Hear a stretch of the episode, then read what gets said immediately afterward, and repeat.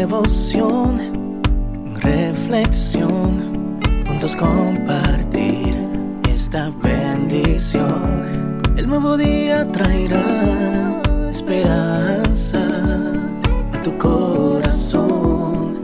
Qué bendición. Darwin Rodríguez, el podcast.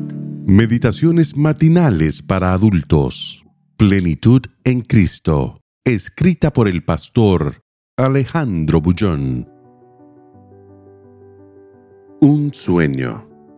Y soñó José un sueño, y lo contó a sus hermanos, y ellos llegaron a aborrecerle más todavía.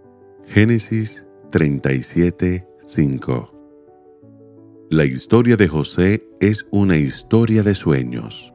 La Biblia lo llama José el Soñador. El centro de sus sueños era Dios. Aquella tarde, cuando sus hermanos lo vendieron y fue llevado a Egipto, una tierra distante, miró por última vez desde la colina hacia las tiendas de su padre e hizo una promesa a Dios. Señor, no sé a dónde voy ni a dónde me llevan, pero pase lo que pase, cueste lo que costare, nunca dejaré de amarte. Las personas pueden quitarte la libertad, pueden intentar acabar con mis sueños, pueden arrancarme los brazos, las piernas e incluso alejarme de mi familia.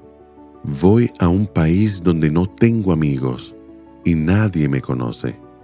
Voy como esclavo, tal vez para comenzar lavando platos y limpiando baños, pero voy contigo y pase lo que pasare, nunca dejaré de amarte.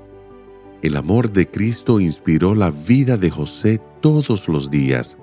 Fue vendido como esclavo y se mantuvo fiel frente a las más audaces tentaciones.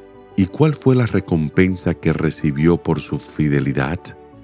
La prisión.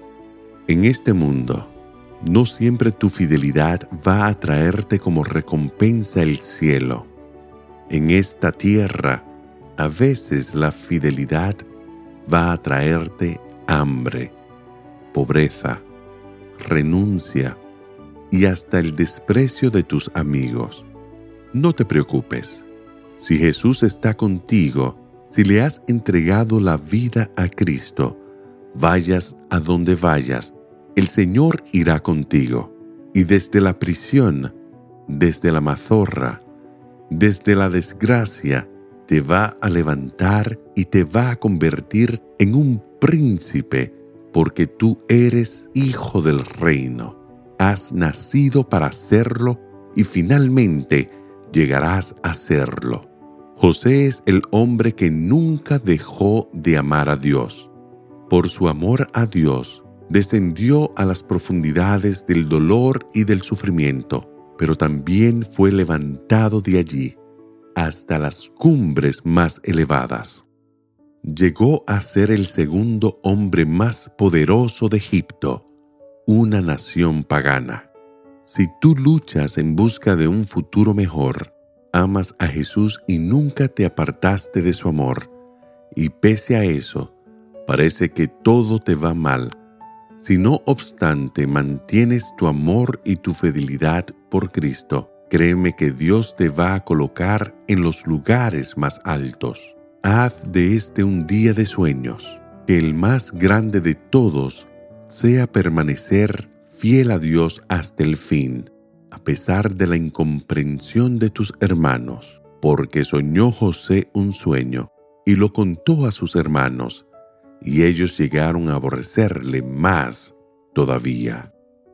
Que el Señor te bendiga en este día Sé fuerte y valiente, no tengas miedo ni te desanimes, porque el Señor tu Dios está contigo donde quiera que vayas.